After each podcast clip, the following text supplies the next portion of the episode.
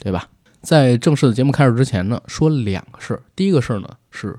有关于抽奖的事儿，嗯，对吧？作为这个音频平台首发《沙丘》观后啊、呃内容的播客节目，我们和《沙丘》的片方呢搞来了二十张全国沙丘电影的通兑券儿。这二十张券呢，我们会抽发给十位听友朋友。从即日起，节目上线之后啊，请在各平台的评论区下方进行评论。我们会在二十四日公布中奖的十位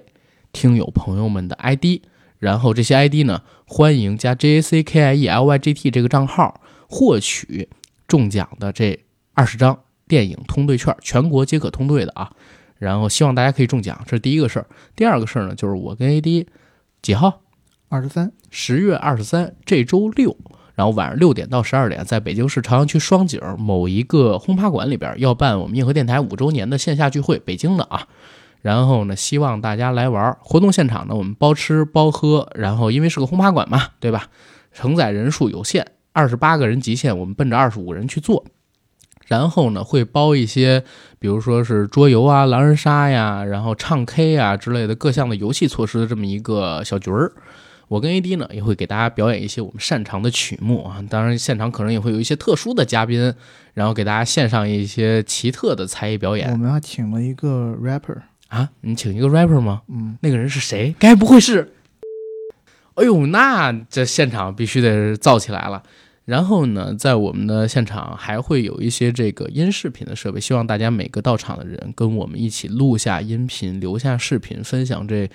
硬核电台五周年的一个欢乐之情吧。我们以后就在 P 站上见了。呃，也不至于，我们可以把 P 站掉个头儿，然后翻个面儿，对吧？那个站去见嗯，啊、希望大家可以来陪我们一起玩嘛。然后去年因为这个疫情的关系，我们也没做大型的听友活动，然后今年跟我们好好的一起玩一场，然后费用呢人均二百，然后活动结束之后多退少补啊、基本上每个人都会有富裕的，我已经测算过了。然后想来参加活动的也是加 J A C K E L Y G T，把想来参加活动这个事儿跟他说了就行，对吧？然后所有信息我都会写在本期节目附属栏里的，或者关注硬核班长这个号，在微博什么的平台上边，你们都可以看到关于这次活动的信息，包括该加谁，是吧？嗯，好，那我们进正式的节目，好吧？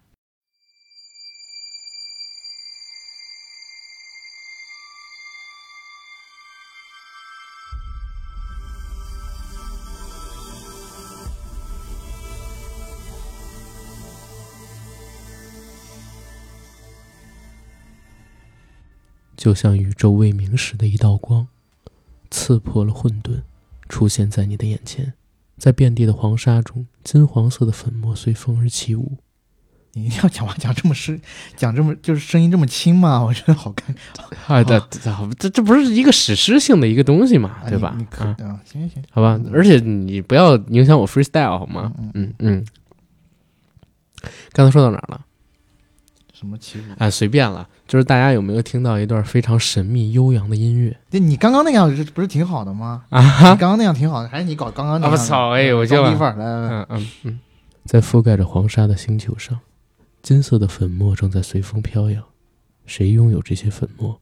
谁就等于拥有整个宇宙。这些粉末的名字叫做香料。唉，怎么样？这个 freestyle 可以吧？可以可以可以，大家能听出来我们在说的是哪一部电影吗？大家肯定听出来了。我们要说的是星香球水的，嗨，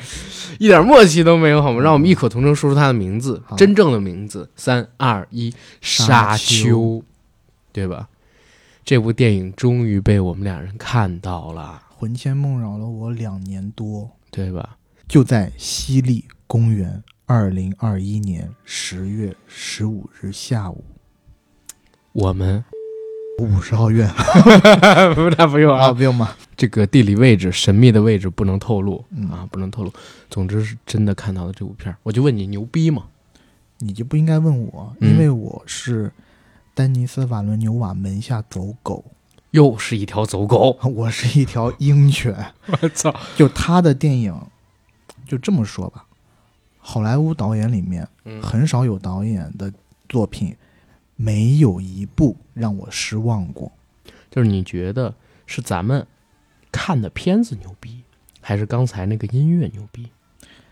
我觉得是相辅相成，如虎添翼。拍的片子已经很牛逼了，音乐让它更上了一层楼。嗯，这是什么音乐？咱们开场那个神秘悠扬的曲子。这个曲子大有来头。这个曲子呢，其实是《沙丘》的配乐。这个配乐呢，是汉斯季默大神专门为《沙丘》做的。我们放的这个曲子呢，其实是《沙丘》曝光的，呃，其实是《沙丘》的首支预告的配乐。嗯，然后在首支预告里，汉斯季默大神在疫情期间通过 FaceTime 指挥着一个拥有三十二个成员的合唱团，复刻了。或者说 cover 了一个全球摇滚史上一支很伟大的乐队平克·弗洛伊德的著名作品《Eclipse》。Eclipse 翻译成中文可以说是日食，也可以说是月食。而他的这部作品呢，是在那张特别伟大的专辑《月之暗面》里面的，所以应该可以叫做月食吧。哎，其实不跟大家装深沉了，我跟 AD 呢就在前天。刚刚看完了这部丹尼斯·瓦伦纽瓦的《沙丘》二零二一版，嗯，对吧？我们俩人按耐不住心中的惊喜，必须得跟大家聊一聊这部片子到底有多牛逼。我先说一个评价，你说，一零年代之后我看过的最牛逼的科幻片之一，如果把它算成系列第一部的话，嗯，没有之一。你这个有理论依据吗？有，为什么？因为我觉得。啊，很主观的，我觉得，我觉得这片真的太好看了，我真的想给大家好好推荐推荐。是这样的，我这个人呢，一直呢不喜欢把电影这种大大众艺术，嗯，在前面以高级低级来分。但是在这部片子上，我不得不去做一个小小的破例。嗯，我真的觉得这部电影真的挺高级的。这部电影的高级体现在两个方面，一个是电影语言的本身运用的十分的高级，嗯，再一个。确实，我觉得这部电影是需要一些理解门槛的，或者欣赏门槛。其实我很害怕，当时看完这个片子，我跟 AD，包括其实还有小千儿，我们仨人是在一场看的嘛，嗯，对吧？然后我们三个看完了之后出来的时候，大家就在聊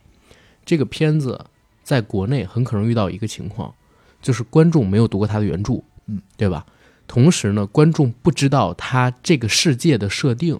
很有可能复刻《银翼杀手二零四九》当时面临的情况。嗯，我觉得这个电影面临的一个问题就是你刚刚讲的第一点，嗯，大家没有看过《沙丘》的原著，嗯，所以对这个故事的期待程度是在哪边？嗯，因为我们现在看的这版电影呢，其实挺忠实于原著的，对。而原著的故事，你拿到今天来看，其实它的复杂程度并不那么的复杂。嗯，要看，我觉得这就是要打一个观众的期待度或者期待点的问题，就他到底想看这部电影是抱着一种什么样的心态去看。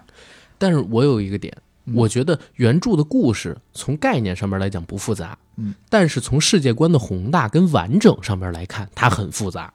嗯，就是它的概念到现在不是特别的新，甚至你会说有一点点过时。但是我必须要告诉你，我我因为看了那个原著嘛，我会觉得它的世界观之完整。非常让人惊奇，嗯，因为如果大家有看过就是《沙丘》原著的话，它几乎前两百页、三百页，你看不出，你看不出来它到底要讲什么故事，它都是在给你讲各个派系人物的小传、关系设定，还有历史，嗯，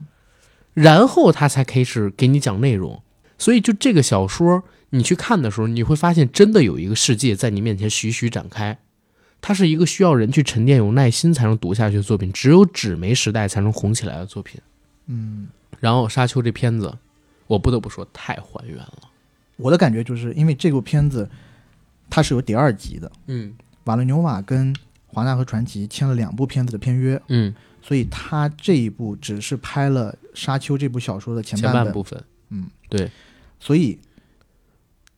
大家可能某一些观众想要看到的那种复仇大战的情节，在这个里面不会出现。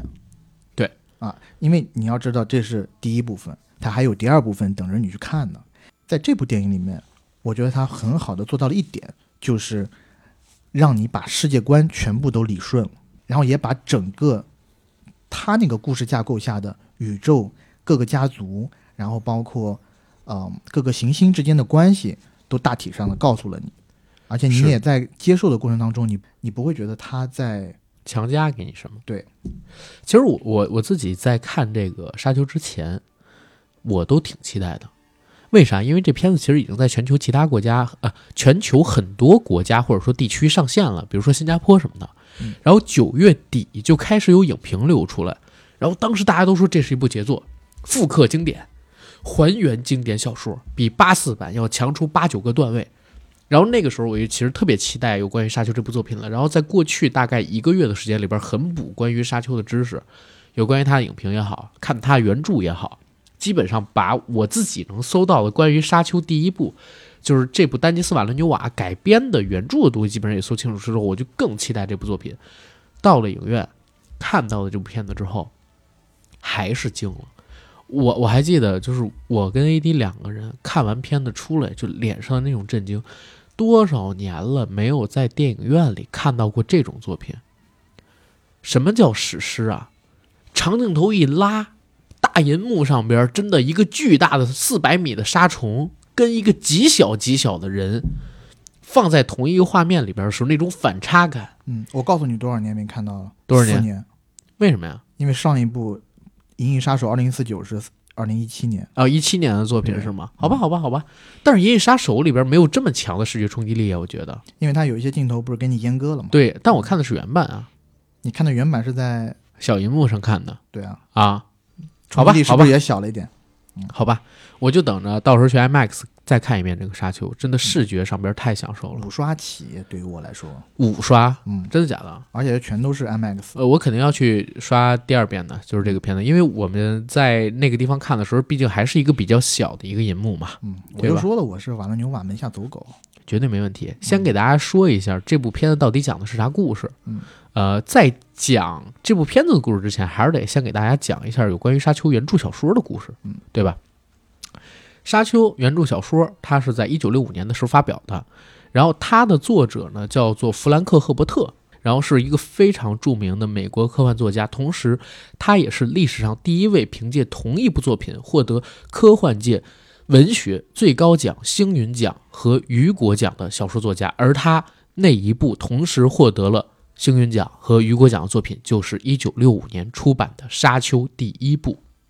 星云奖和雨果奖分别代表着技术和文学性的最高，就是科幻领域类的啊，能够同时拿到这两部奖的作品极少极少，但只要写出来的拿到的，无疑都是传世的经典。《沙丘》是第一本，而且呢，这本《沙丘》如果大家去搜各种国家、各种那个野榜也好、官榜也好，那种历史科幻必读排行榜，无一例外排在前五，就是这么一个屌炸天的作品。然后这个作品写的是什么一故事呢？我用我自己理解的啊，跟大家说一下。嗯，沙丘的正传故事应该是发生在公元一零一九一年，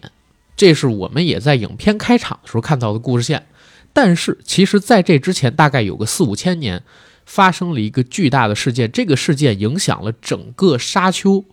我们能看到的正传故事线的所有设定。这个故事线是啥？我们现在不是生活在公元两千年左右嘛，对吧？往后再推个千百年，人类呢研究出来了 AI，然后这个 AI 越来越聪明，越来越强，然后他们开始奴役人类，跟人类革命了。他们成功了，人类就成了奴仆，成为了他们的工具，成为了他们的电池。这样的时光，也是慢慢经营了好几百年，大家自动去脑补什么终结者天网，对吧？什么黑客帝国之类的剧情。这样的时光过去几百年、上千年之后，人类的革命军又开始革命，革 AI 的命，最后把 AI 给打赢了。所以人类在那之后消灭了所有的计算机和所有有思考能力的机器，并且定下了一个规矩，在我们这个世界里，不允许任何科学家去研究仿照人类思维去进行思考的机器或者说造物。因为有了这个设定，所以在沙丘世界当中的人类，虽然已经是公元一零一九一年，距离现在很遥远很遥远，但是他们并没有发展出计算机，发展出新的 AI 的科技。应用科技虽然很发达，但是没有发展出那种距离现在你看上去根本就看不懂的神奇的那种科技造物。甚至在那个世界中还保留类似中世纪时期的宗教，家族、派系，甚至还有皇帝，嗯，对吧？这是影响沙丘很多的一个设定，因为很多人都会想，一万年之后的人类到底应该过着什么样的生活呀？是不是人类已经把意识什么的全都发散到全世界各地去了，发散到宇宙当中去了，发散到虚拟空间当中去了，甚至人类都不需要依靠肉体去生活了，已经变成呃另外一个维度的生命了。告诉你，沙丘的世界说了，因为人类之前差点就灭绝了，又重新恢复起来，借着以前的这么一个科技。然后他们又不发展计算机了，所以人类的科技呢，虽然在，呃，飞行等等等等方向都有很大的进步，但是没有那么大的进步。它点歪了科技树，不会按照你想象的这个发展方向发展下去。然后因为有了这个类似于锁或者说规定这样的一个限制，人类不能发展计算机，然后也不能发展一些就是代替人类去思考、模拟人类去思考造物之后，人类走上另外一条进化道路。那就是他们发现了一种叫做香料的东西，就是开场我说的这个，谁拥有了香料，谁就拥有了整个宇宙。香料你可以理解为是全宇宙当中最宝贵的资产。原型它其实是一种迷幻性药品，可以刺激人的精神，让人产生幻觉。但是它带来的作用不仅仅只有幻觉，还有可以刺激人类进化，刺激人类进化自己的生理机能。最显著的可以延缓衰老。可以提高人的寿命。除了这一点之外，服用香料的人还有可能进化出一些能力，比如说预知未来的能力，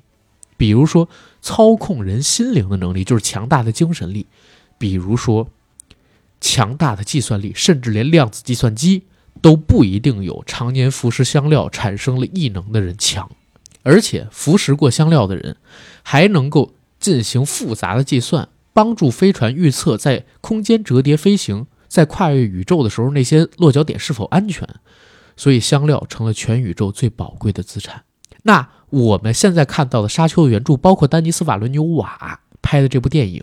要讲的故事，就是在这个设定下的幺零幺九幺年徐徐展开的。然后还有几个不太重要的设定，因为人类走上另外一条进化的道路嘛，就是服食香料。服食香料呢，可以造成人的几种变化。第一种变化就是长寿，第二种变化就是极大提高人脑算力，让他们出现一种就是特殊的人才。这种人才专门在这种星际旅行期间帮人呢去做精算。还有就是在这部片子里边，你能看到啊，呃，男主他们家人里边有一个白胡子的哥们儿，然后他的眼睛呢会经常泛白一下，那个时候就在经历大量的计算，他就是一个通过香料改造过的人，对吧？然后到了差不多啊，这种是一类人群，他们也承担着什么管家之类的工作。然后除了他们之外呢，还有一个非常重要的设定，跟一个团体叫做姐妹会，也叫做修士会。这个姐妹会呢，也是通过香料获得了超能力的人群，他们可以通过魔音，或者你可以理解为是精神控制，通过模拟一种嗓音，通过自己的精神能力去控制其他人，按照他们的声音去做他们想让他们做的事儿。嗯。然后这个姐妹会绵延了很多代，大概是八九十代，甚至更多代。在姐妹会当中流传着一个预言：姐妹会只有姐妹。明明他们是可以生男孩的，因为姐妹会的人可以控制自己的基因跟 DNA，甚至是外表肉体，可以控制自己生男孩生女，但是他们只生女孩。为什么？因为在他们里边有一个预言，在未来的某一天。在他们觉得适应的那个时代，极受压迫的那个时代，会有一个天选之人从姐妹会的成员身体里边孕育出来。那个人是个男人，所以姐妹会不生男孩，只生女孩的原因，就是为了收集各个家族的血缘血脉，然后再让他们的孩子，呃，让他们的孩子给他们生下女儿，然后再进行联姻。最后呢，集合下一个集合各个家族血脉的这么一个人，然后那个人呢可能会成为天选之人，而且姐妹会他们的成员就是首领啊，还有那种能力比较强的，他们可以遗传，遗传自己的能力、经验、意识、记忆都可以遗传，传功大法。所以我一直在想，是不是某一个，这是我自己的理解啊，是不是某一个姐妹会里边的人想要生下来这个天选之人，汇集各个家族血脉的？然后呢，男主角的母亲，这都是呃，还是刚才说。然后呢，男主角的母亲，她其实是这个姐妹家姐妹会家族的一个背叛者。第一呢，她跟男爵是真心相爱，她如果给男爵生了女儿的话，不生儿子，男爵又因为爱她不跟别的人乱搞，对吧？他就没有儿子了。嗯，那他谁来继承这个家族？难道要靠跟那个对方死对头的家族搞联姻吗？对吧？这是一个他生儿子的原因。第二呢，他也有私心，想要自己培养出一个天选之人，所以他瞒着姐妹会生下了男主角保罗。所以男主角保罗生下就有极强能力。那个天选之人在姐妹会他们的传说里边是一个能统一时间跟空间、跨越多个维度出现的一个更高维度的存在。嗯，所以这是男主角保罗身上一个很重要的前史。除了这个很重要的设定之外，还有两个小设定，一个呢就是防护罩。嗯防护罩在这个片子里，对这个很重要因为。在电影里面，它其实没有直观的讲出来，就说，呃，只有慢刀才可以刺进去，快的它是可以防住快的的。对，但是电影里边有一点他没有说，就是因为毕竟还是未来嘛，人类的科技还是有进步的。在未来的世界里边，你看到预告片里边，为什么沙丘里边人还在用冷兵器去打人，而不是用热兵器？就是因为这个设定，就是因为在沙丘的世界里边呢，人类研究出来了防护罩、能量场防护，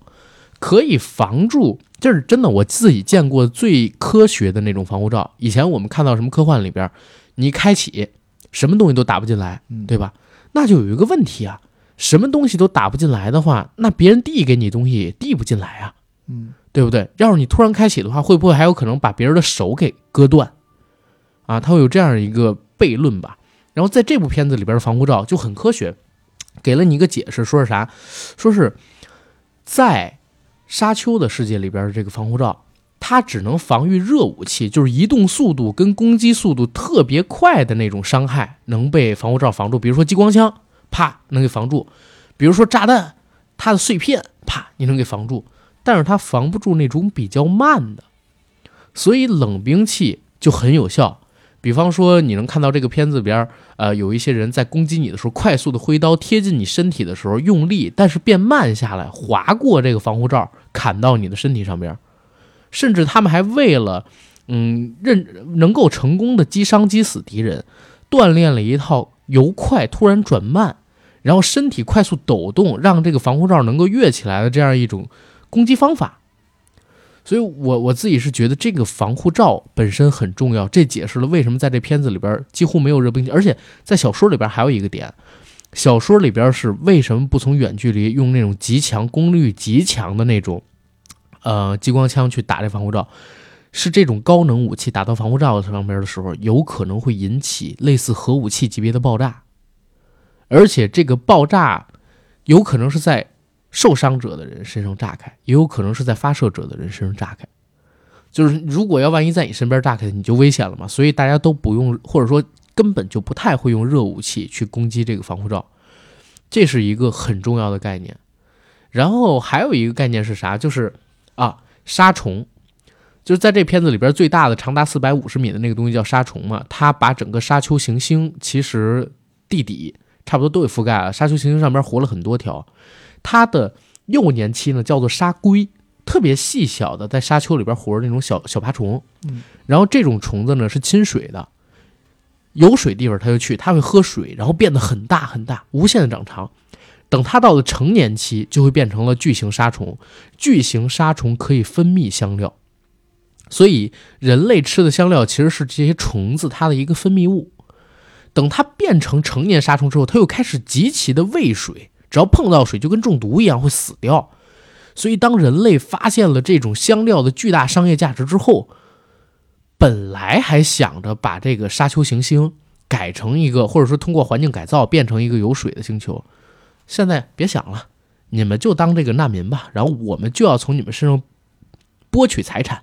然后水和钱就变成统治这个星球的人的悖论，到底是要哪一个？当然，大部分人都是选钱，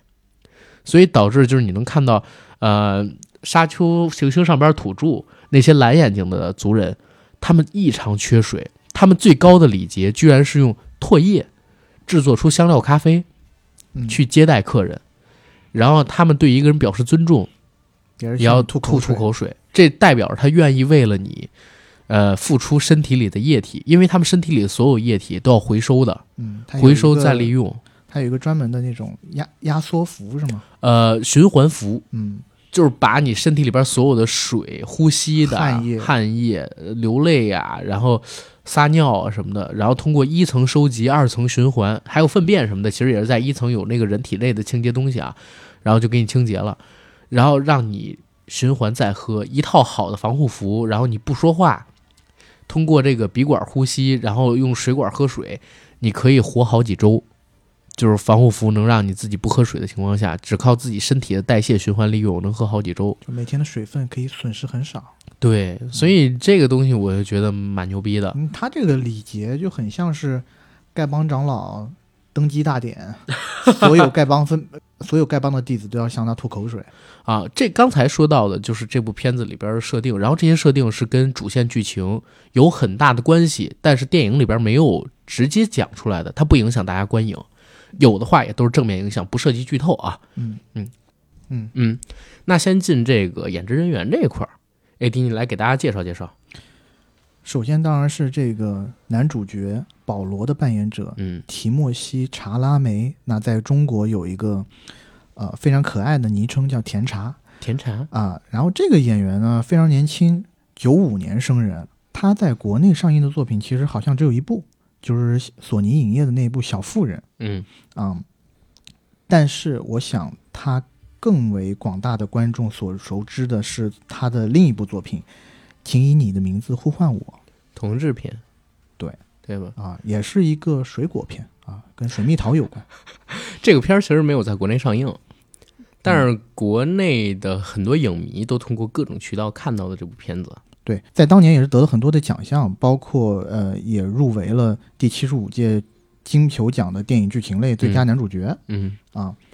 按他当时的年龄来讲，二十一岁、二十二岁算得上是年少有为了。而且，以你的名字呼唤我这部片子，请以你的名字呼唤我这部片子上了之后，他其实变成了一个类似于早期高司令那么一个状态。嗯，就有点变成了全球腐女偶像，对吧？而且这个男孩确实长得很漂亮，后边还演了一部因为漂亮而成名的电影《漂亮男孩》，嗯是，但这个也没有在国内也没有在国内上，啊所以《沙丘》其实是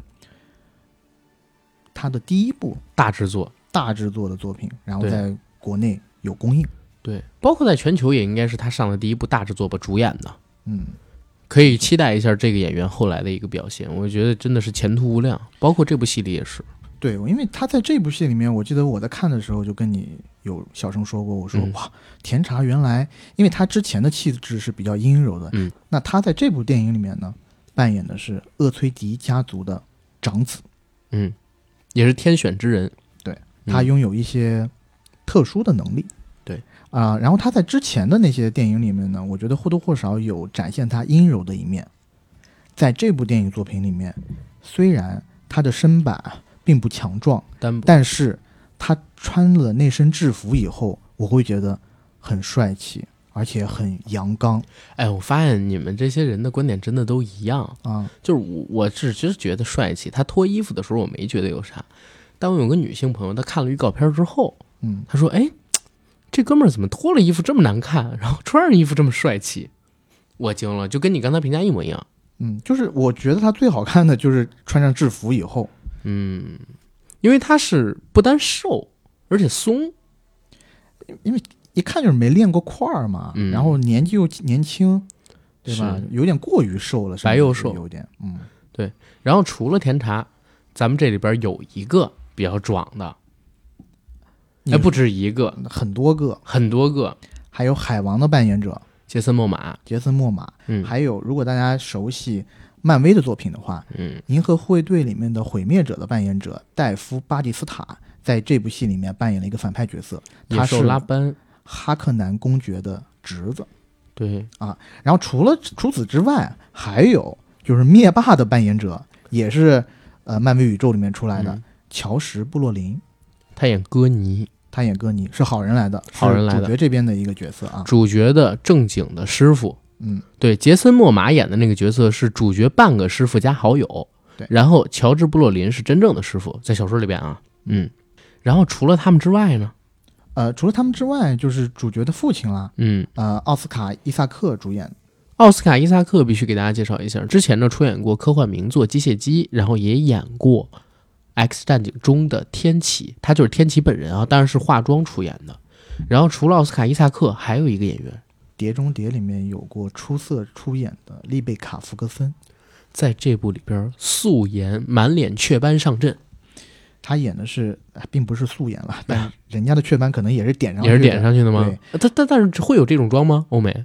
有啊，我惊了，有的。晒伤妆，有什么？你你看哪个演员真正演戏的时候是真的素颜给你上的？好吧，好吧，好吧，嗯，啊、他演的是杰西卡夫人，就是甜茶所扮演的这个角色，叫保罗的父母亲。嗯，对，他演的是男主角的母亲。除了他之外，最重要的那个演员，说出他的名字。孤林街少年杀人事件当中的张震哥哥，他这次扮演的角色叫什么？岳医生。连起来是不是张震岳？是这么冷的梗，你在看电影的时候反我复跟我提到了，我我看完片子之后，我还发了个朋友圈呢，我说：“哎，沙丘真牛逼，张震岳演的也不错。”好多人问我说他叫张震，我说：“哎呀，他演的那个角色叫岳啦。嗯哎呀，但是谁跟你这么说？那个人智商是不是有点低啊 这就是我自己想出来的。你是在讽刺我吗？啊？可能是。好，F 草，好好的嗯啊，这是基本上所有的演员主创的，可以说是一个很梦幻的班底还有赞达亚呢？啊。赞达亚，但是小配角我们就不太说了。哦，那个可是主角的情人哦，未来的主角的情人，哦，对对对对对，未来的爱人，应该这么说。其实算是情人吧。这这个东西不给大家做剧透，因为涉及到剧情了哦。嗯，总之呢，我在看到这个演员班底的时候，我是觉得，嗯，其实选的都不错。但是当我看完了小说之后，我发现，我操，选角选的真好，尤其是甜茶这个角色。因为我自己不是看了那个八四版的《沙丘》嘛，嗯就是大卫林奇那版，嗯然后咱俩不也看了佐杜洛夫斯基拍的那个纪录片的《沙丘》嘛，对吧？就是啊，佐杜洛夫斯基的《沙丘》，那是一部一三年的纪录片，讲大概是在七五年的时候，好莱坞有一个导演叫佐杜洛夫斯基，想要拍《沙丘》，他不是好莱坞的，不是好莱坞的。啊，但是他从好莱坞买到了这个版权，而且也是想借着好莱坞的资金拍呀，对吧？嗯，然后他当时设定的这个男主角是自己的儿子。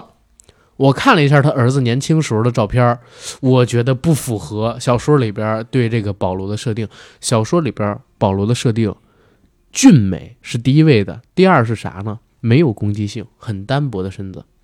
嗯所以甜茶来演特别合适，反而是别人来演不合适。因为姐妹会它本身就是一个以心灵能力见长的这么一个组织，然后他们生下来的孩子如果有一个极其强壮的肉体，像杰森·莫玛那样的，你觉得他会有那种你看上去不想相信他是救世主的那么一个 那么一个感觉吗？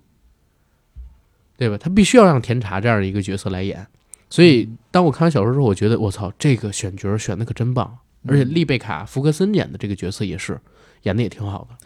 八四年版的应该是凯尔麦克拉麦克拉克伦演的那个是吧？对主角对，他那个我其实挺不幸福的，因为首先一开始他演的时候年纪就挺大的了，哎，而且呢，我怎么看怎么就觉得他像个坏人，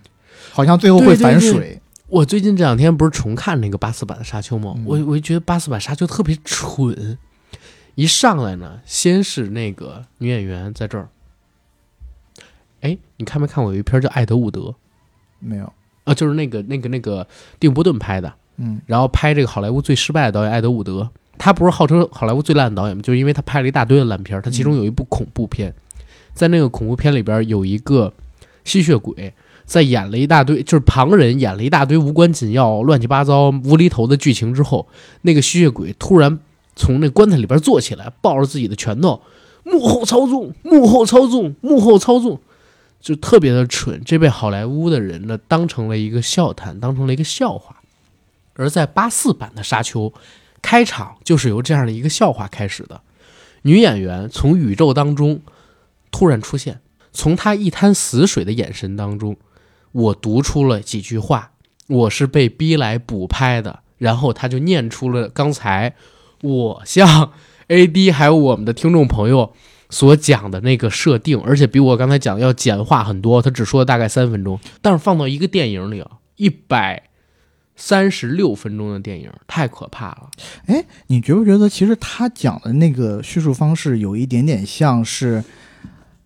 我和我的父辈》里面那一对父子在公交车上给人推销广告的方式？就是、有啊，你手上的东西不会是什么什么酒吧？这个酒有什么什么功效？就很强硬的告诉大家，他现在在经历的是什么东西，然后他手上的是个什么东西。有，但是呢，咱们我和我的父辈鸭先知那里边，它是一个喜剧化的，而且俩人带表演，你就看的哎挺搞笑，对吧？有一种笑感在里边。但是八四那个沙丘，它就是一个女演员坐在一把椅子上边，然后不知道导演犯了什么抽搐啊，这这当然可能也不是导演，是环球的人，环球的人是不是脑子被抽了？然后他们当时呢做了一个二次拼贴吧，应该是抠像，把女演员的那个像抠到了宇宙里边儿去。随着宇宙被探索，这个女演员缓缓地说出了一大堆的设定，而且说的极其没情感。我就想，正好七七年的时候，《星球大战》不是斜着出了一大堆字幕吗？说什么帝国怎么怎么样，就基本上做了一个前情提要。很快，大概也就十几秒的功夫，就把这个需要告诉你设定说了。这个是八四年的呀。对呀、这是八四年的，按理说《星战》已经上了，他已经看到了成功的科幻这种史诗级的该怎么拍，而且《星战》的原著在那个时候是没有沙丘史诗的啊，因为那个时候《星战》只有电影，还没有衍生出后来这么庞大的世界观呢。沙丘那个时候已经是一个非常非常大的世界观，而且很完整、很经典的作品了。他居然用这么蠢的一个方式来拍，你就想想那个制片人到底有多蠢，我觉得或者那个制片公司到底有多蠢。我觉得有没有可能就是大卫林奇自己就不会拍这种？他如果自己对这个东西很满意的话，他为什么要署上那个名字？就是导演和编剧两侧，你之前不是也讲过这个事儿吗？我我觉得是这样，就是大家可能还没有看二零二一版的《沙丘》，但是呢，二零二一版的《沙丘》，我们因为觉得是一个很好的作品，我不能给大家剧透太多，我们可以讲讲它的前史，嗯，对吧？因为据咱俩了解，《沙丘》这部作品，其实在它的呃改编成影视作品的这么一个道路上，可以说是命途多舛。嗯，最早的时候，你可以说六十年代他的作品出来，就开始有好莱坞的片方买过去，想把它改编成作品。经历过七五年佐杜洛夫斯基的版本，八四年刚才咱们提到大卫林奇的版本，到现在为止，大概离他出世已经有五十六年的时间了，只有两部长片出了，而且还有一部是杂的。咱们必须得跟大家聊聊这是为什么。先从佐杜洛夫斯基的《沙丘》开始，好吧？首先，我们刚刚说到了佐杜洛夫斯基，嗯，就我觉得这很奇怪，两次尝试，最开始的两次尝试都是文艺片作，都是文艺片导演想要尝试。或者叫先锋导演，对我觉得这个就有一点奇怪了。首先，我们看的那部呃纪录片《佐杜洛夫斯基的沙丘》，他在七十年代初凭借《鼹鼠》和《圣山》两部邪典大作，嗯名就是飞升国际以后，就有制片人找到他，就告诉他：“哎，你想要拍啥，我都给你找钱。所以你告诉我你现在想要拍啥。”他竟然说出了“我想要拍《沙丘》”。我以为他会想说：“我要拍一个关于宗教的史诗啊，或者是怎么样，或者是没人能看得懂的没人能看得懂的那种东西。”但没想到他竟然要拍这一部通俗作品啊，就是科幻作品。是沙丘，然后他给这部作品找来了梦幻班底，但是到最后却胎死腹中。然后这个其实和我们最开始给大家听的那首歌是有强关联的，嗯，因为他当时找那个梦幻班底里面有一个，就是他找到了平克·弗洛伊德乐队，要让他们来给这部片子做配乐，同时他找到那许多有两个特别大的演员，嗯一个是哈克南公爵的扮演者，他找来了奥森·威尔逊。奥森·威尔逊我们知道对吧？公公民凯恩，嗯对吧？那么天才的演员加导演，其实到七十年代中后期的时候，他已经是好莱坞的，我都不能说票房毒药，但确实是片场毒瘤。嗯。就他一个是应应该我看那些记记录里面说是，呃，首先上工迟到早退，嗯。而且完全不克制自己，就是无节制的狂吃嗯。海塞，胡吃海塞，然后让自己的身材走样。佐杜洛夫斯基拉到他进这个剧组的一个前提条件就是告诉他：你来我的剧组演，我给你配上你最喜欢的厨子，天天给你做最好吃的美味佳肴。你知道为什么要让他演哈克南公爵吗？因为哈克南公爵，这是你告诉我的啊。对，因为在原著里面，哈克南公爵重达四百斤，嗯在这部电影里，就是丹尼斯·法伦纽瓦的电影里面，他其实看起来也很胖的，然后靠自身的力量是没有办法行走的，所以他在他的脊背上面是有那种反重力装置，他是可以漂浮起来的，对，就很酷。所以选那个时候的奥逊·威尔斯来演，又暴躁，对，又易怒，然后又肥胖，而且又有点，我就觉得，对，我其实觉得佐多洛夫斯基虽然是个文艺片就是怪才导演，对吧？嗯，但是他在那时候选一些宣传点，我觉得他怎么这么牛逼？嗯是。因为有另外一个大大人物，他把他挖挖过来了，就已经签订就是协议，他可以过来演的，就是他找来了我们现在说出来大家都知道的名画家达利。达利，超现实主义艺术家，达利把他找来演谁呢？演皇帝。而在那个时候，达利因为很有钱了，也喜欢享受，他对于拍电影完全不感兴趣。他提出的唯一一个要求就是他要做片酬最高的男演员。这时候，佐杜洛夫斯基就给他玩了一个心眼子，嗯是啥呢？是说，哎，我可以，我一分钟给你算十万美金，但是这一分钟是你最后呈现到电影里的一分钟。嗯，所以他就制片人很担心啊，对吧？他不知道他到电影里头他要呈现他多长时间，但是佐多洛夫斯基告诉他，你放心，最多就给他三到四分钟，嗯，也就相当于三到四十万美金，请来达利这么一个腕儿，那你这个话题度有多高啊，对吧？对，包括他到后面请来的整体的整个的这种设置班底，包括特效，哎、特效这个要讲一下，特效的这个呃 HR 及格。对，是你之前给我推荐的那个死星的啊，黑星球，黑星球，黑星球就是那个 Dark Star 那个应该叫丹班农吧？他一开始找的是二零零一太空漫游的，零零一太空漫游的特效师对对对，但是他在跟太空他在跟那个特效师聊天的时候，那特效师太自大了，在跟他聊天的过程当中，竟然接了四十个电话，但我不知道这个是真的还是假的反正他就觉得人装逼，对，他就走了他。就一气之下就走了。对，转而去看了《黑星球》这部，就跟别人说：“哎，这个人特效应该不错，我想找他合作。”嗯，后来呢，又找了一系列的什么画连环画的、画那种设定图的。对，到后面这一波人在在片子的筹备阶段，都跟佐杜洛夫斯基一起到了巴黎，嗯然后筹备了很久，包括他们还画了所有的分镜。这个分镜据纪录片里面说是长达十二个小时，如果拍出来，如果拍出来的话，对，所以这也是为什么他画完分镜以后再去找好莱坞制片厂的人，每个人都跟他说你这个想法特别好，但是每一个人都不给钱。对，因为没有人可以承受这么大的一个制作量。但当时为什么不让他分成三部去拍或者四部去拍呢？哎，这在那个里头他自己有讲，他要拍就拍十二个小时连拍，你知道吧？就是如果分三四部的话，如果我作为制片厂的老板的话，啊我也会让他先拍一部试试水啊，嗯，对吧？这就是涉及到割裂的问题。如果他第一部拍得好，我还有后面的；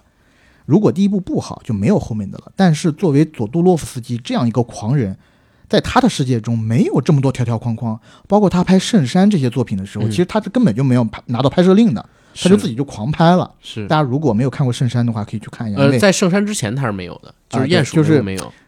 很疯狂的一个导演，就是而且他的作品，说实话，我不是能看得太懂啊。嗯，就他在讲的那些故事，其实呃，可能只有他自己懂，明确的知道自己想要表达什么。就是这个样子来说，佐洛夫斯基呢，我没有看过他的片子，嗯啊，这件事完全没有看过过。《圣山》吗？我是之后看了他的片子，啊就是因为知道了佐杜洛夫斯基的《沙丘》，咱们上一次在准备这个之前，我看他的片子，嗯，看完了之后，说实话，我是有点生理性反感的，呃，对，就是因为他的想象力非常怪诞，而且他的视觉元素的运用，实在是让我觉得有点突破我的底线。你比如说，有人拉金屎，嗯对吧？嗯。有人从这个胸口里边长出了麻雀，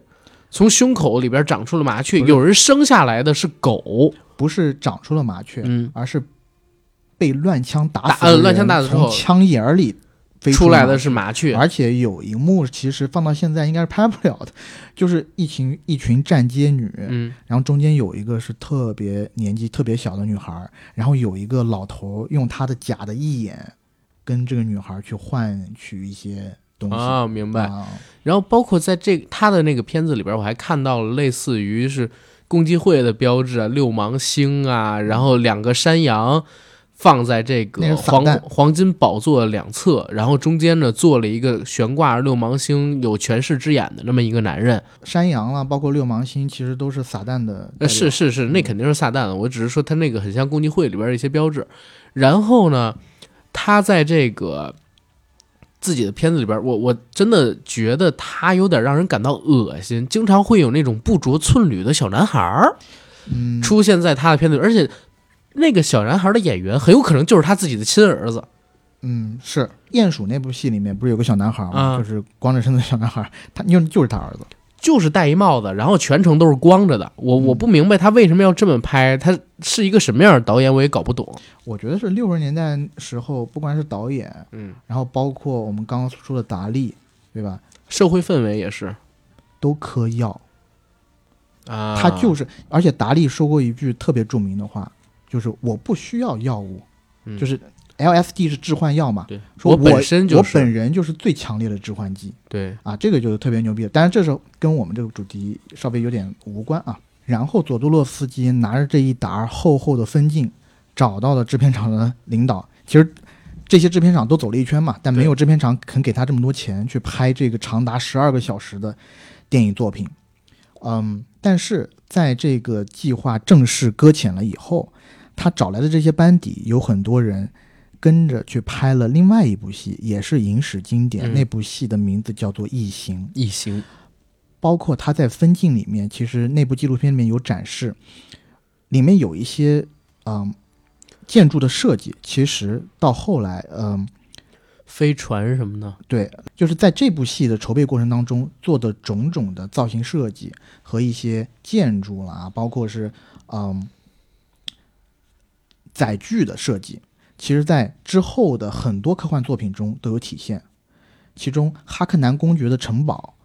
被安排进了呃雷德利·斯科特的《普罗米修斯》的电影里。在那个纪录片里面也介绍，如果这部片子在七五年当时完成，可能所有电影的科幻历史都要改写，因为它这个在《星球大战》之前，嗯，包括《星球大战》就是光剑比武的那个段落，就是呃，其实也不是关键光剑比武，就是呃，星球大战的很多设定，除了抄黑泽明的片子之外，就是抄沙丘，这个是可以确认的。嗯为什么？因为在未来时代里边出现冷兵器，出现神秘力量，就是乔治·卢卡斯本人都承认受到沙丘原著很大影响，他不一定受到佐杜洛夫斯基很大的影响，嗯但是他一定是受到沙丘原著很大影响的。然后我我其实看过那个纪录片嘛，就是佐杜洛夫斯基的《沙丘》，他当时有提到过一个事儿，在那个预告片里边有很多知名的行业的从业者看过了佐杜洛夫斯基当时做的那些分镜，然后里边其实已经把循环服，对吧？已经把这个呃当时的飞行器。把当时的这个宇宙战舰，把当时的星球，把当时的这种外星生物全部都画出来了。如果他做出来了，他肯定上映时间比七七年的那个《新希望》要早，就是《星球大战：新希望》要早。那那个时候界定新时代的科幻片儿的那么一部电影，然后告诉你什么叫做科幻史诗电影，很有可能就是他这一部，对吧？他就是第一部这样的大制作，然后可是没想到就没拍成嘛，对吧？而且在那部纪录片里面还给我们展示了最开头的一段，就是它分镜的最开头是一个长镜头，对，最开始是宇宙的一个，嗯，宇宙的一个缩影，然后你随着镜头慢慢的深入，你穿过星云，嗯。穿过一个个行星，嗯。然后甚至穿过了无数的舰队，嗯。最后落在了一个舰队的身上，是一个一对运送香料人员的尸体上，然后在他的尸体周围漂浮着这一种全宇宙为之疯狂的商品。香料。然后他们是被人给打劫了，他要从这儿开始讲他的沙丘的故事。我觉我觉得这个人真的年纪大了之后啊，也很疯狂，或者说也很自负。他说他要做一个最牛逼的长镜头，嗯，所以他要从宇宙的一头开始拍。对，但是有很多的当呃，但是有很多的行业内的从业者在纪录片里面就说出了，他完全想象不到在七十年代怎么要拍这一个长镜头。可能就是叠画做呗，对吧？用土法呗。嗯，像那个之前咱们不是聊过太空雌雄巴巴丽娜，然后他当时也有这个横穿宇宙经，就是用模型啊，从模型的一角拍到另外一个角。我其实在想，他这个片子挺牛逼的，就是在这个设定里边，因为他画的那个分镜里面，所有出现的飞船，其实你细看啊，它很像男性的某些部位。因为他之前的作品的叙事方式完全是我行我素的，天马行空的，完全不讲究所谓的就是传统意义上的这种讲故事的方式。嗯，那能不能为大众所接受？毕竟他是个文艺片导演来导这个，我就觉得有点奇怪。所以他最后没有导成，你也很难说它是一件好事还是坏事。但因为他没有导成，然后又因为他这么疯狂的想象力。然后请到了一个这么梦幻的班底，所以大家都把这个还没有拍出来的电影当成了一个未完的神作，然后就奉上神坛了，对吧？其实《沙丘》第一次的这个改编，从六十年代末改编权到了好莱坞，到佐多洛夫斯基开始接触这个片子，到最后没有拍成，然后心心念念的拿在手里，大概经历了七年到八年，嗯，对吧？然后一直到八十年代的时候。当时好莱坞找到了，正是刚刚有些名气的雷德利·斯科特，想让他去拍。嗯，因为刚才我们提到了一个事儿，就是给佐杜洛夫斯基那版《沙丘》做这个模型的、做造型的美术设计的，就是非常有名的 H.R. 基格。H.R. 基格后来帮助《异形》走上了一个巅峰，成为了另一种科幻经典。嗯，然后呢？跟《异形》这部戏搭上缘分之后，雷德利·斯科特不也因为这个成名嘛，对吧？也不是说因为这成名吧，总之因为这个拍科幻，让大家知道这是一把好手，有过接触跟沙丘。但当时因为他个人的家庭原因，再加上他手里边还有另外一部片子《银翼杀手》，他没有拍。然后兜兜转转，兜兜转转，这个片子落到了大卫·林奇手上。大卫·林奇这个人呢，我觉得就没有必要太过多介介绍了，很多听众朋友应该比我们都熟悉。然后也是我曾经在少不更事的时候，也有一段时间做过他门下的走狗。嗯，但是呢，嗯，慢慢的就是当我看过更多的一些作品的时候，我就从他门下弃门而出。主要是他这门派不太行，最近门派衰落了，是没有后继者，对吧？我觉得有没有可能是，但凡牛逼一点和成名一些的导演都不愿意接呢？怕砸锅，对，或者说。可能预想到了就是改编的难度。所谓有一句话叫“无知者无畏”，正是会不会正是这种没有拍过大制作、大科幻的这种导演，他反而敢去接这样的活？哎，可是说句实话，你说那个佐杜洛夫斯基，他之前拍《鼹鼠》不是成名嘛？嗯，很多人说《鼹鼠》是第一个午夜场的邪典电影，开创了午夜场，专门在午夜场放的。然后后边呢，他拍了《鼹鼠》之后红了。然后有欧洲的人给他投钱，大量的钱，他拍《圣山》，然后又拍其他一些片子。他那会儿不缺钱啊，一百万美金。对呀，那时候他那会儿不缺钱啊，就是自己拍片的话，然后也是一个挺知名的导演。当然了，没有没有走进主流，嗯，对吧？他那个时候就拍这啊，当然了，他也是个神经病哈。他个人喜好嘛，这个就他个人喜好，他非要拍这个。那大卫林奇呢，也是喜欢这个，非要拍吗？你要不容我查一下？呃，算了，别别查了，咱们一会儿还得弄东西呢。那大卫林奇他就敢拍这个？林奇那个时候好像也已经成名了，开始小有名气。对啊，小有名气，找到他。但是我我我反而了解到的一个情况是，他为了这个片子还做了很多的努力，最后拍出的成片，据说接近四小时。然后呢，好莱坞的片方希望他把这个片子剪到一百三十分钟左右，对吧？然后那个片方呢，就是环球影业。后来林奇还不愿意，放弃了自己的导演署名权。为什么？因为因为当时环球的制片人还有其他几个工作人员，把林奇踢出了片场。嗯，然后呢，擅自剪了林奇的片子，还补录了一些东西，比如说我刚才提到那个三分钟左右的开场的旁白，把女演员叫过来给大家进行了一段，把这个片子变成了一个一百三十六分钟的电影。所以林奇大为光火，然后他是为了编这个，他是为了这个电影做了很长时间的编剧还有导演的工作，然后在片子上映的时候，他把编剧署名跟导演署名都改了。他总共应该是有三个版本，在某一些版本里面，编剧和导演的名字是改掉的，但是在如果大家是去看，在腾讯平台上还有一九八四年版的这个《沙丘》，大家如果看的话，上面还是大卫林奇，但是改掉的那几个版本，他改成了什么名字呢？导演他改成了艾伦·史密斯，这一个名字呢是通用的假名，给那些导演不想署名的电影的，就是一个啊约定俗成。但是在编剧那一栏是大卫林奇生造了一个名字，这个名字叫啥呢？叫犹大布斯。犹大大家很好理解，就是那个出卖了上帝的人。布斯其人是谁呢？这个布斯呢，他来自于一个人，这个人的名字叫约翰·威尔克斯·布斯。这人干了一件惊天动地的事儿，什么事儿呢？什么事儿？刺杀了林肯总统。所以大家知道了，林奇把这两个人的名字合在一起，就说明了仇视这个他的？愤怒。对嗯，所以八四版的那个《沙丘》确实是他的耻辱柱来的。如果大家有看我，我最近就是因为要做这个节目嘛，提前把这片子给看了一遍。我看了一半，哇，我我说实话，我全看完了。我在那片子里边看到很多啼笑皆非的东西，就是林奇的片子呢，他早期的啊，你会觉得哎诡异怪诞，但是有高级感，是美的。他怪也些是美的东西的。对，嗯，但是在《沙丘》那部片子里边，你觉得诡异怪，但是没有蛋，然后也不美，很低级，一点都不高级，它不像是林奇的东西。你比方说里边经常出现那种林奇片子里边会使用的怪怪的演员，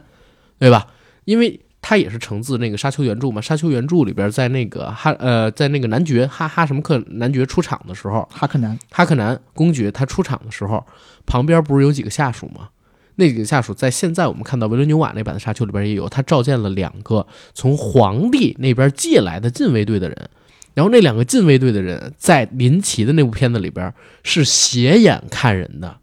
其中有一个胖子是这样看人的，嗯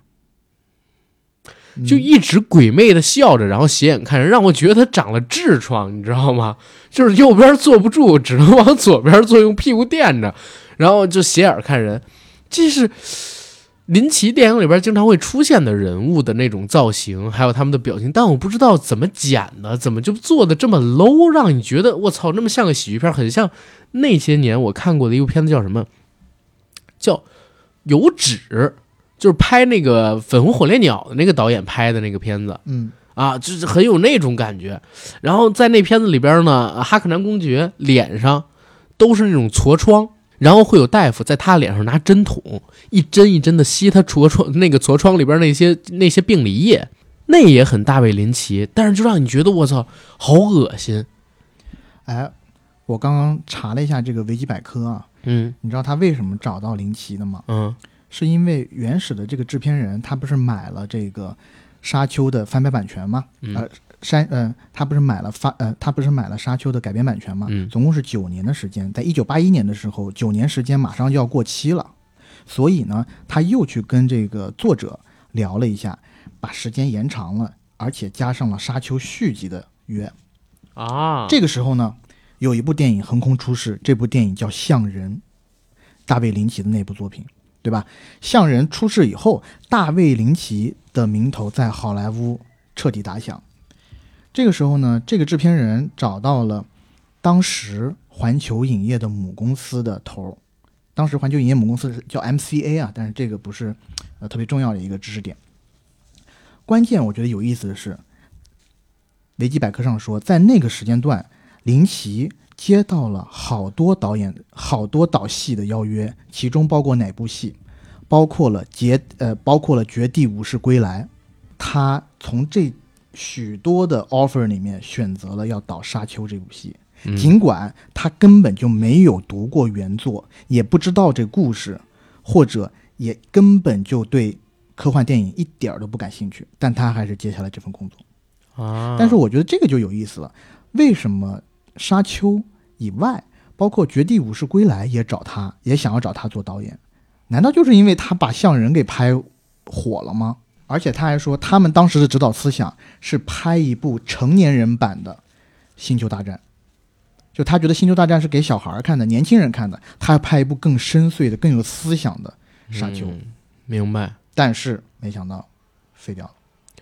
现在看到的那个沙丘还不如小孩版的，而且那个沙丘留下了一个巨大的笑话，一九？八四年版的，对我知道嗯，就是那部沙丘还留下了一个巨大的笑话，就是我们现在看到在预告片里啊，如果大家有看过的话，会知道现在的沙丘里边他们出现了一个防护服，对吧？嗯不是会出现一个防护罩，这个防护罩呢可以挡住人的攻击，然后在现在的这个版本里边，防护罩是一种贴体的蓝光，嗯，对吧？这层而且蓝光它是实，就是嗯时隐时现。有攻击的时候它会冒出来，对没有攻击的时候它一般是隐着的。然后它变成红色的时候，就是它快戳破了的时候。嗯，然后在林奇那版，你知道是什么样的吗？全是方块儿，方块儿把人套住，然后那个方块儿还不透明，你看不到人在打，你知道吗？透明度只能看大概在百分之七十左右。没有，我觉得都没有那么高，就是它的透明度很低。我昨儿晚上因为还在看这个大卫林奇版的《沙丘》，就是两个人在打，根本看不见动作，只能看两个方块在对撞。这个就有一点像，我不知道啊，会不会有一年度的《生化危机》版里头呢，可以有一个那个 DLC，把人呢变成豆腐人，就是你一块豆腐在浣熊市里面驰骋，哎呦，那个意思。然后直到破了以后，你就马上就死了，是不是从这里头产生了灵感？我不知道，反正有这意思，导致就是我们现在看到的这个二零二一版的沙丘，一九八四年版的，不是我导致我们现在看到的，导致我们现在看到的二零二一版的沙丘，在出预告片之后，还有人把甜茶身上套了一层方块，就为了恶搞这个八四版的沙丘，嗯知，道吧？这是一个科幻电影的耻辱柱标志。然后林奇很恨这个电影了，对，嗯反正这部电影在当时票房也是个极大的失利。这部电影它的预算大概在四千到四千两百万之间嗯美金，但是在北美地区的票房呢是三千一百万到三千八百万之间。哦，就是说在北美，如果只靠北美的话是没回本的，对，但全球也不会太高也不会太高。也不会太高。反正这个片子呢，可以说是口碑票房双铺盖，嗯，对吧？在它之后，好莱坞有差不多三十余年的时间没敢碰过《沙丘》的电影版，嗯只是做过两次《沙丘魔堡》的美剧，比如说在两千年代左右的时候，出过《沙丘之子》和《沙丘魔堡》分别三集的这种美剧，但是口碑跟评价也都不是特别好，特效也不是特别好。直到两千年代《星球前》，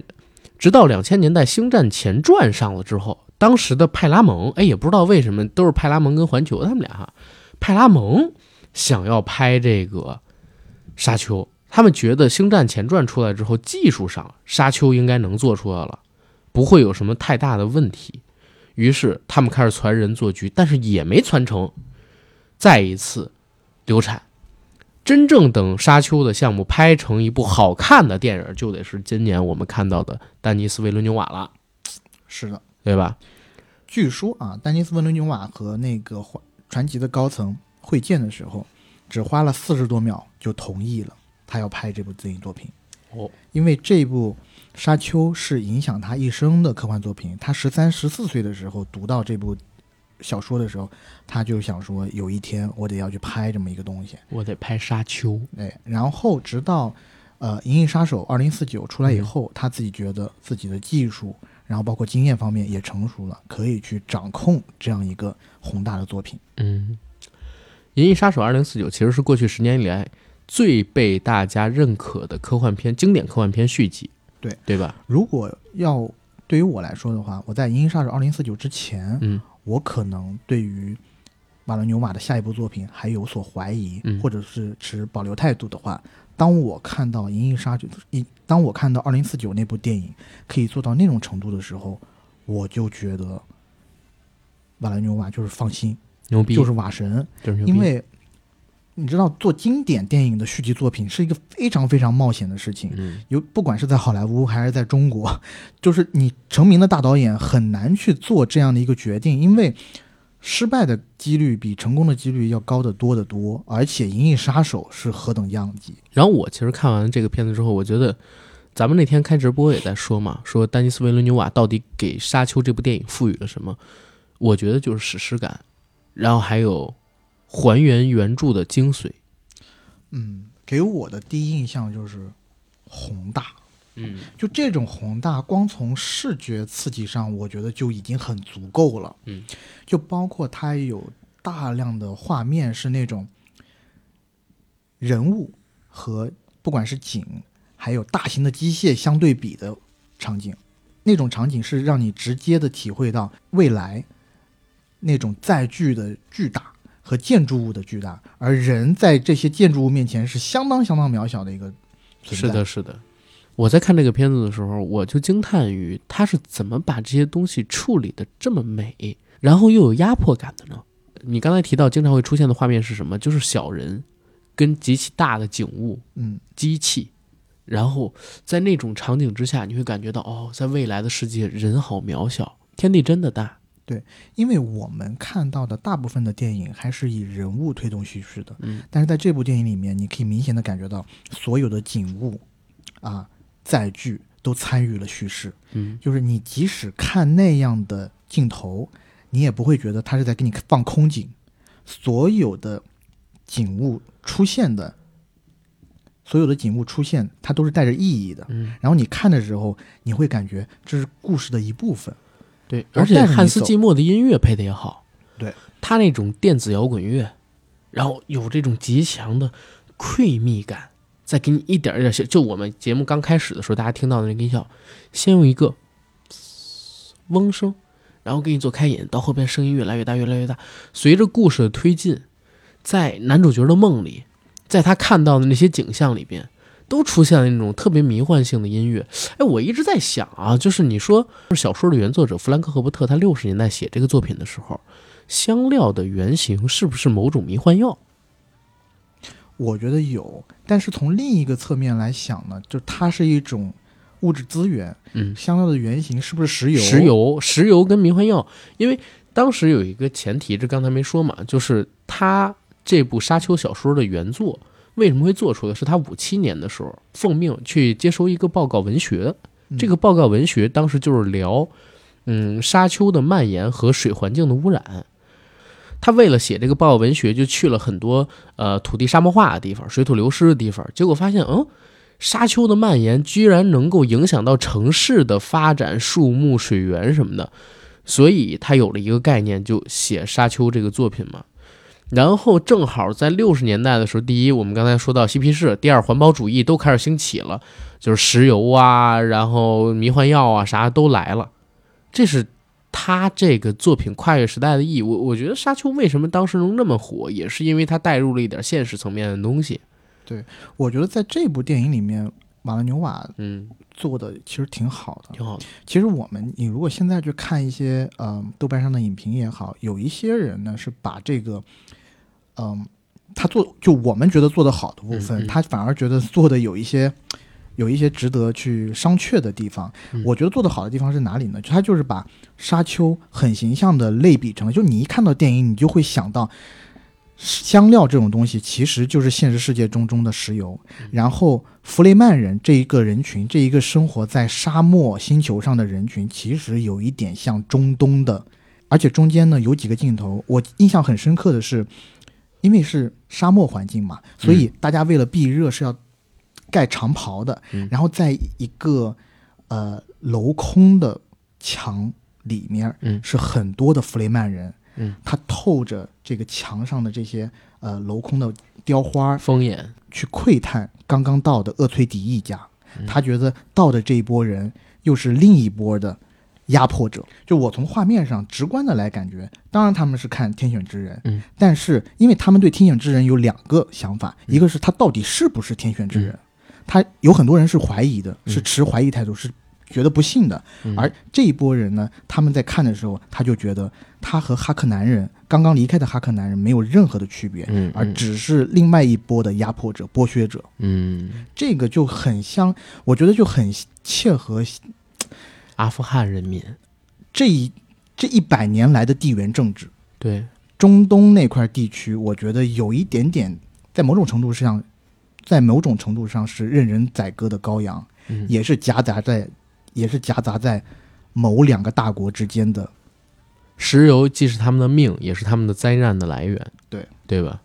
就是其实你你很多人都把这个香料类比成石油来的，对吧？当然也可能有人提出这个疑义，但无所谓。作品推出来之后，解读权其实就在读者手里了。对但我觉得他这样的设置，不能去说完全是因为导演，嗯，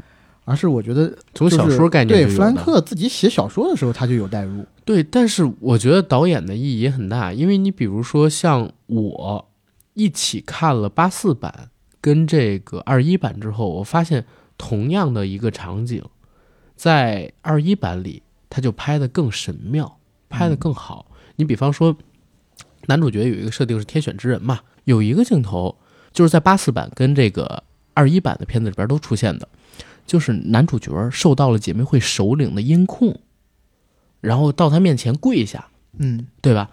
二一版呢是第一次没有控制成，因为男主很顽强，然后姐妹会的那个首领就说过来，男主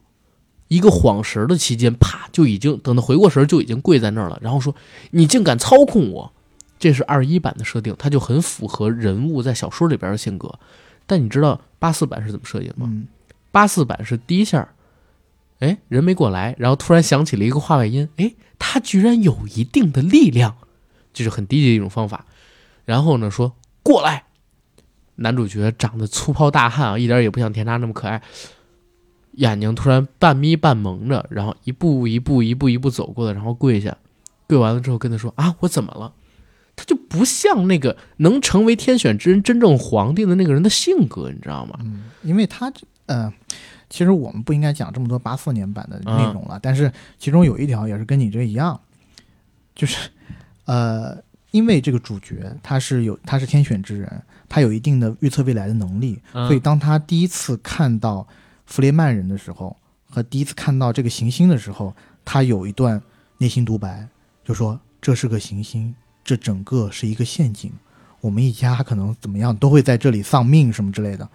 就是一开始他自己就给你讲出了这个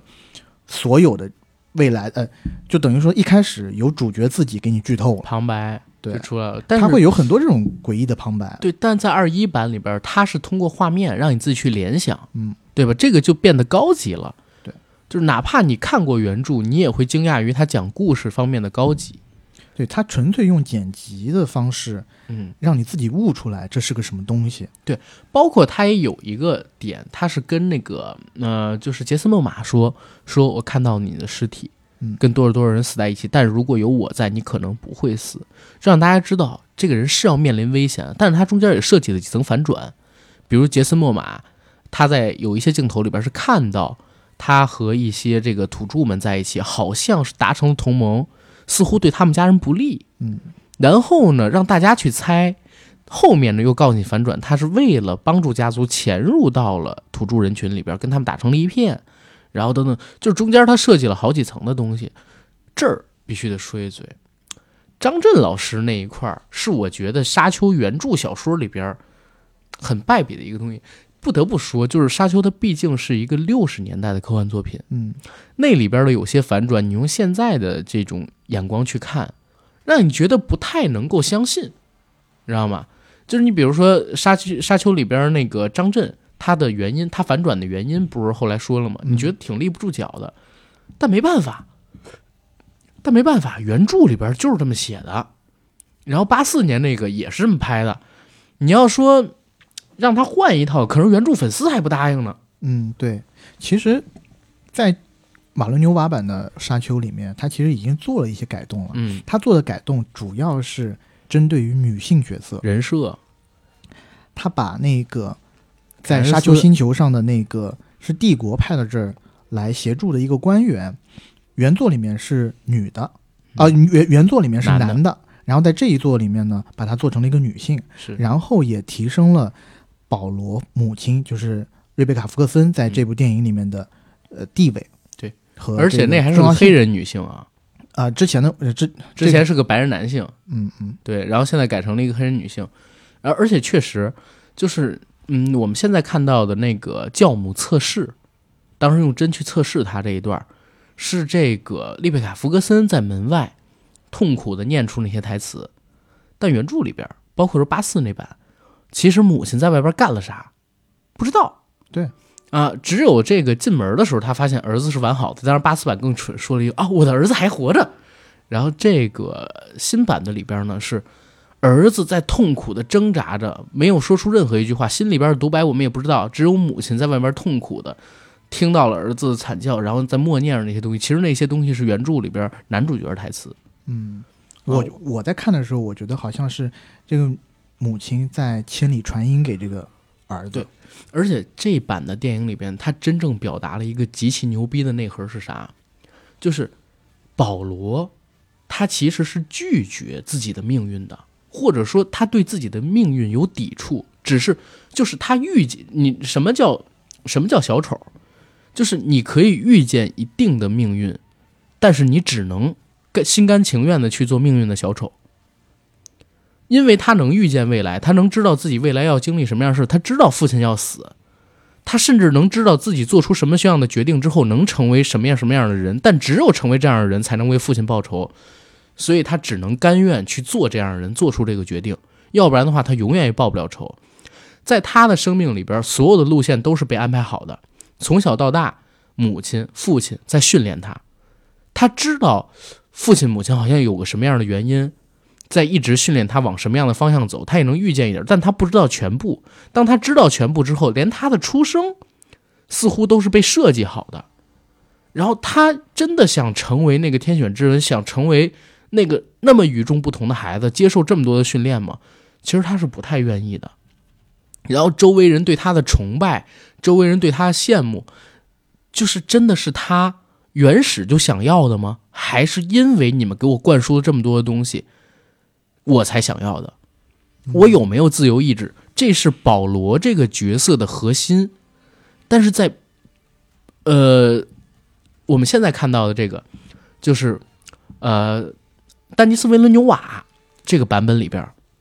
他其实是有的，而且做的很纯粹，就让你觉得他并不是那么甘愿的想成为那个天选之人。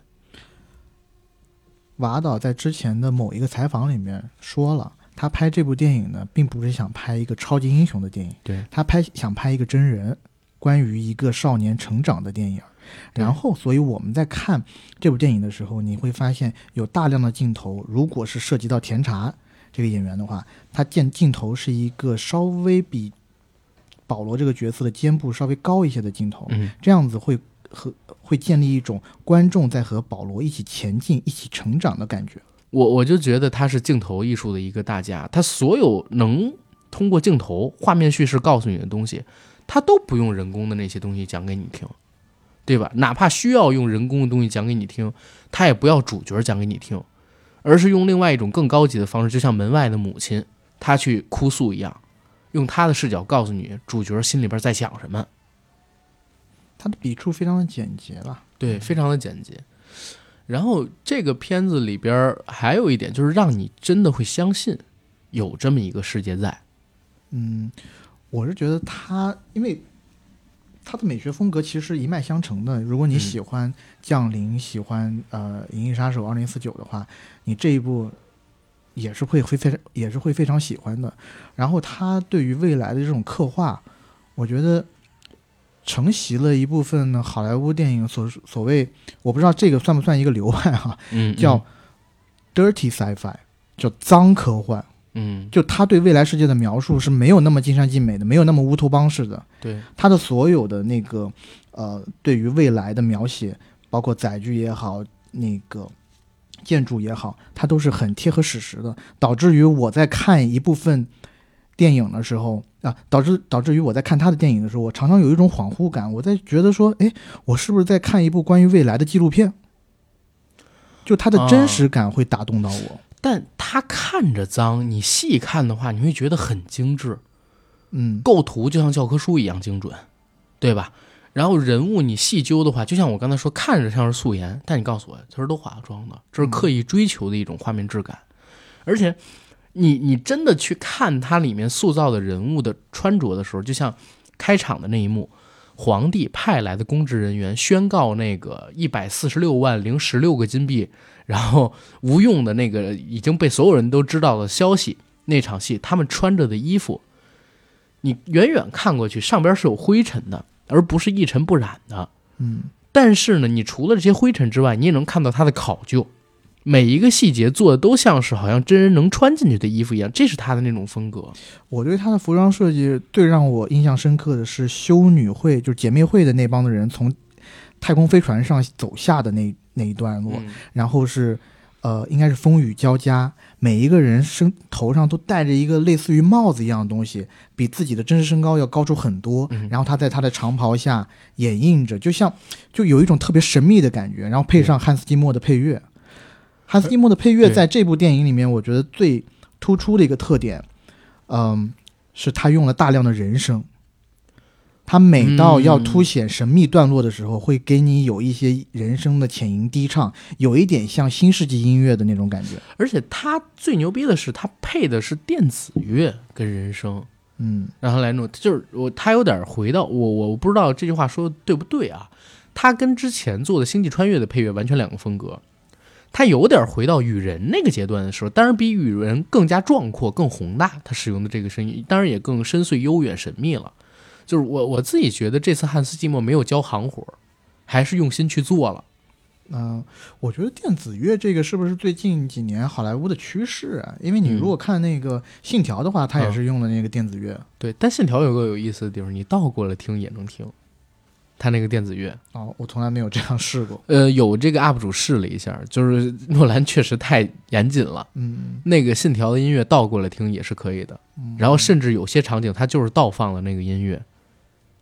啊，所以你会觉得就是听起来有点奇怪。然后它倒放的话，你也觉得哎能听，但也有点奇怪，就是因为它正反都可以。嗯，OK，然后再再说回了这个《沙丘》这个片子，我自己觉得它可能会定义这个年代的科幻史诗到底要以一个什么样的标准去做嘛，嗯，对吧？对于我来说，我是觉得，呃，首先科幻史诗这几个字，我觉得特别没有毛病嗯啊，而且是觉得特别贴切的。你要说现在科幻片好像有很多，但是能配得上史诗二字的，真的少之又少。嗯，我我觉得如果一个片子想跟史诗两个字儿挂上关系，第一，它的世界观要足够的宏大；嗯第二呢，它要有足够的篇幅去承载这个故事，就是最起码你要有一个三个小时以上时长，或者分成几部来做，对吧？然后除了篇幅跟世界观以外，再有一个就是它厚重的气质跟出色的质量。啊，有这四样东西，我觉得它才能算得上是科幻史诗。然后这四点，沙丘都具备。嗯，我觉得对于我来说，我很欣喜的一点就是我，或者说我很开心的一点是看到又一次好莱坞这种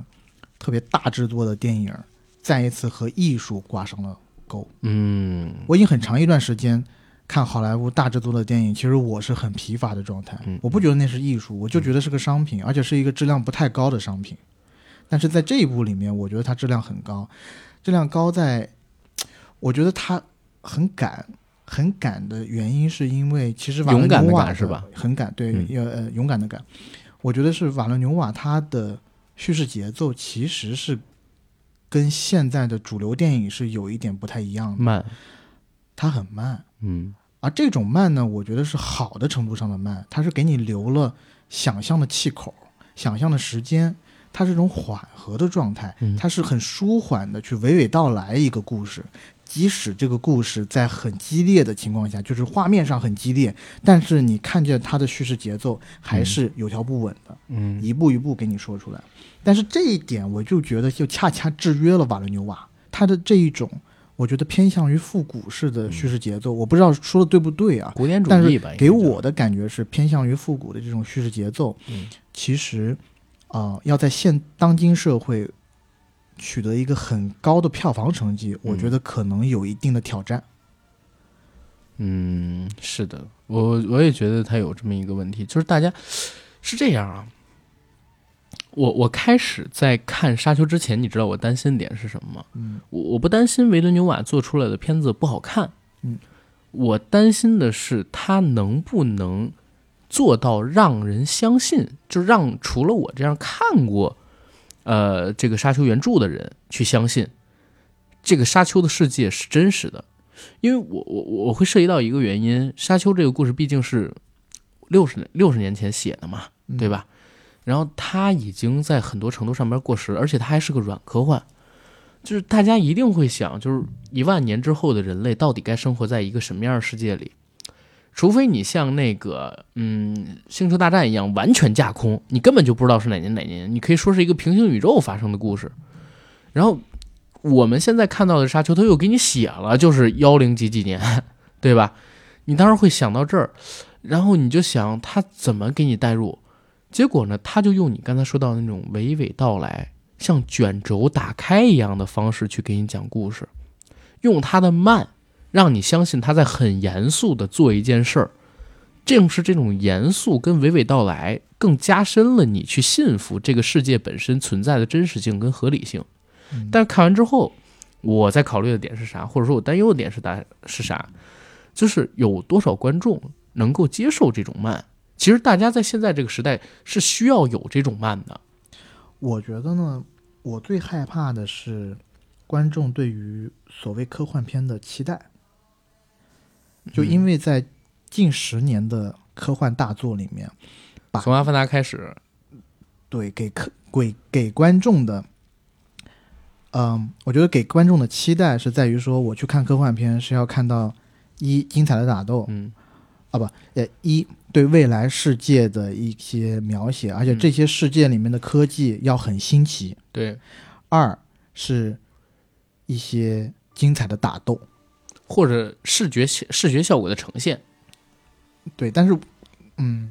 视觉效果的呈现，我觉得跟震撼震撼的视效，对，对，反正就是特别震撼的视角。嗯，然后第三呢是捉摸不透的故事线，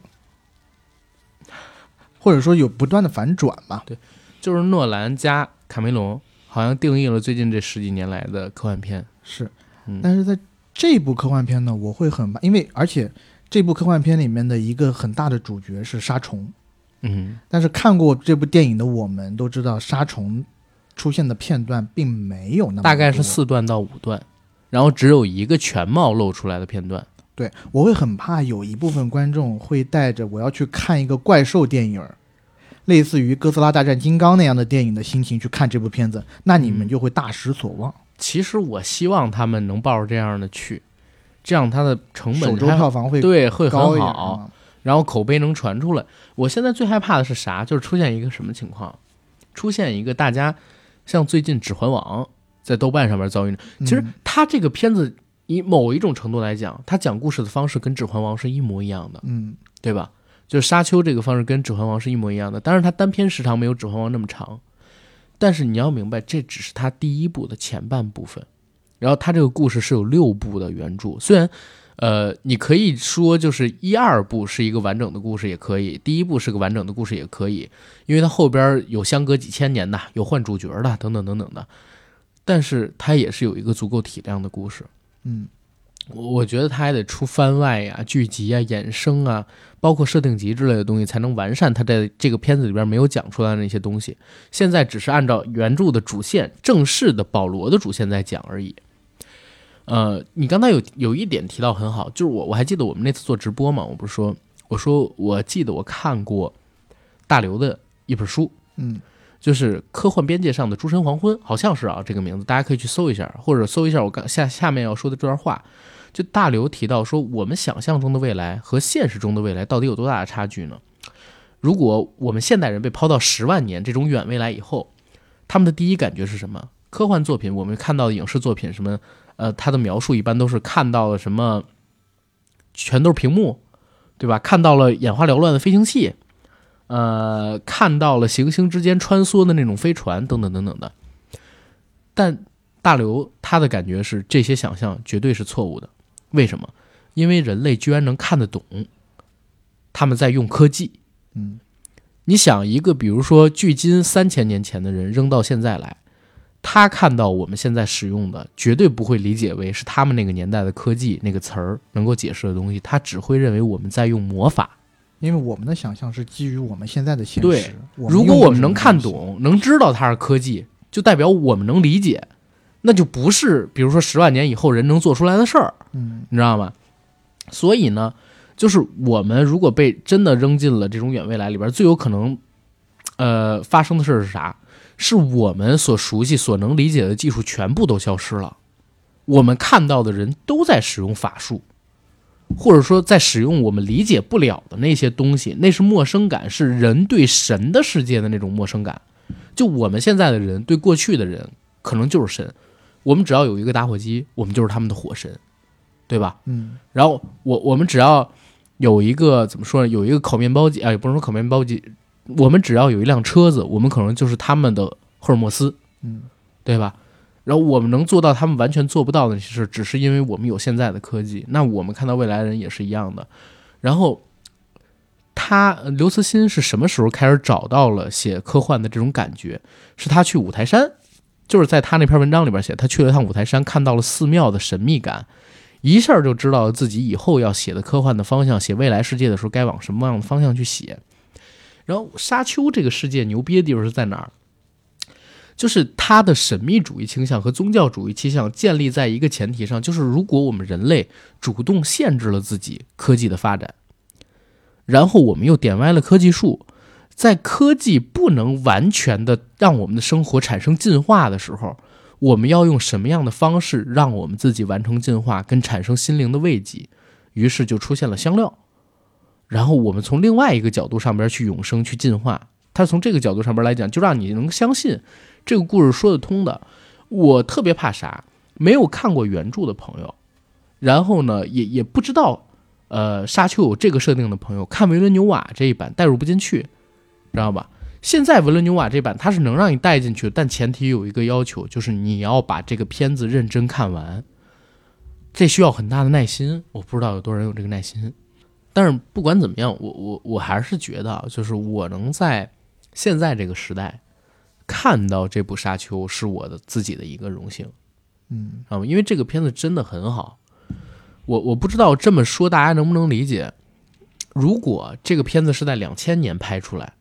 或者说两千零八年、零九年拍出来，它的分儿可能比现在还高。就是现在的观众能能理解他的人，我觉得会有点少。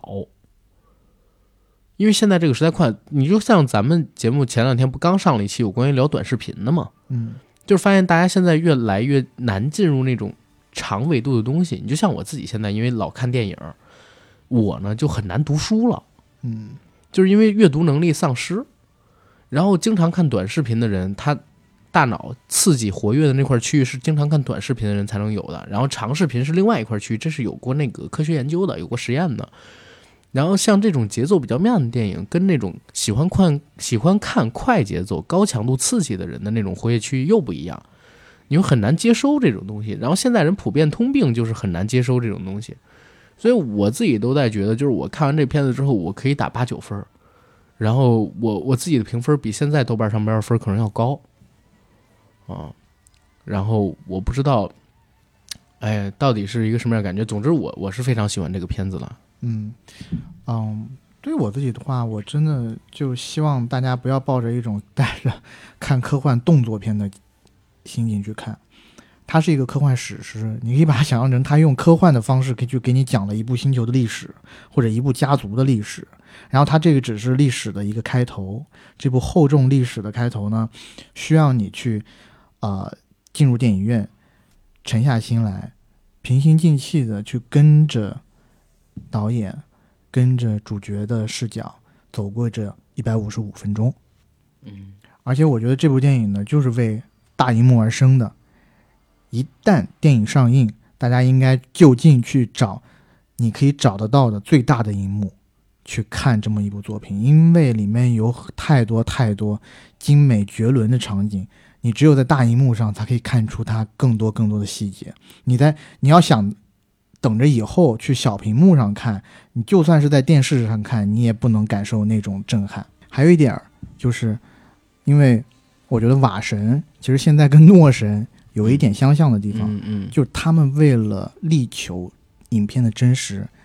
虽然这部电影是拥有这么多特效镜头的科幻大片，嗯但是它大部分的镜头只要它能实拍，它还是实拍的。嗯所以我们看到的大量的沙漠里面的细节，沙漠的镜头都是在约旦啊拍出来的啊。它有几个，它有几个那个拍摄地啊，我觉得可以跟大家分享一下，还是挺有意思的。嗯这是我这是我朋友写的这个一个影评啊，就他在国外看的。然后朋友写的影评是说，《沙丘》的高潮不来自宏大的战争场面，而是细微的人物内心的转折。然后，我觉得它的燃点呢，不同于《星战》系列中千年隼的空战、银河共和国里的不同人种为观众带来的视觉刺激和奇观。在《沙丘》里，其实并没有华丽的光剑和原力，我们能看到的是复古的肉搏和诞生于恐惧的勇气。角色的复杂性和丰富性，也是来自于这些角色，每个人都有自己的战场。就沙丘的高潮，我觉得是更来自于每一个角色的内心的变化。嗯，这是一个内观的电影，从某种程度上来说，是，所以如果想让大家更快的走到影院里边去感受这种东西，我们能帮什么忙呢？我们能帮大家买一些电影票吧？我们帮某些人买一些电影票吧，嗯，对吧？因为这一次的沙丘，我们硬核电台帮大家搞到了二十张全国通兑券儿嗯。这二十张全国通兑券呢，会抽给十个人。从此刻开始，请于这个各平台下方进行评论，我会进行抽取，然后在十月二十四号的时候公布中奖名单，一共是十位听友，每位听友将获得两张啊全国通兑券，《沙丘》这部电影的。基本上均价也得在一百四五十块钱吧，然后希望大家可以在电影院里边感受一下这部作品。然后呢，我必须得说一句，虽然我们这一次和片方有合作，但我们两个人真的是喜欢这部电影，也希望大家看完了之后能够喜欢这部电影，对吧？节目的最后呢，再做一个广告，我们的硬核电台已经在全网各大播客平台同步播出，欢迎各位收听、订阅、点赞、打赏、转发。我们同时也欢迎添加我们的各种嗯公众平台账号“硬核班长”。加群的可以加 J A C K I E L Y G T 的个人微信，让他拉您进群，和我们一起聊天打屁。然后想加北京、上海、岭南这三个地区群的，请在加这个管理员好友的时候啊，说一嘴自己是哪城市的。这样的话呢，他能把你拉进，这样的话他能把你拉进特定的群，有一些线下活动还能认识本城市的听友，我觉得会比较有意思。然后像我们开场的时候说的，十月二十三号，我跟 AD 呢。会办一场我们硬核电台五周年的聚会，就在北京双井的某一家轰趴馆里。因为这个轰趴馆它有人力的承载上限，基本就是二十八个人左右，所以我们这次活动呢就奔着二十五个人去做。现在呢开启报名，想来参加的朋友就加 J A C K I E L Y G T 这个号，然后让他通过你好友之后跟他说你想来玩就可以了。我告诉大家费用是多少，基本上呢是每个人我会报收二百。但是实际上也花不了那么多钱，已经经过测算了，多退少补。活动结束之后啊，然后现场呢，我们准备了有 K 歌的房间，对吧？有桌游的房间，然后有一二三木头人这种游游游戏的游戏，然后我跟 AD 呢还准备给大家表演一点我们自己的才艺啊，对吧？然后呢会录一些音视频，收集每个人给我们的祝福，呃，然后还给大家准备了抽奖，争取让每一位到场听友都有礼品，而且这些礼品的价值可不低哦，都是我们很用心准备的。然后想来的朋友。就赶快看看二十三号那天的时间，晚上六点到十二点，想提前走的也无所谓啊，来联系我们吧。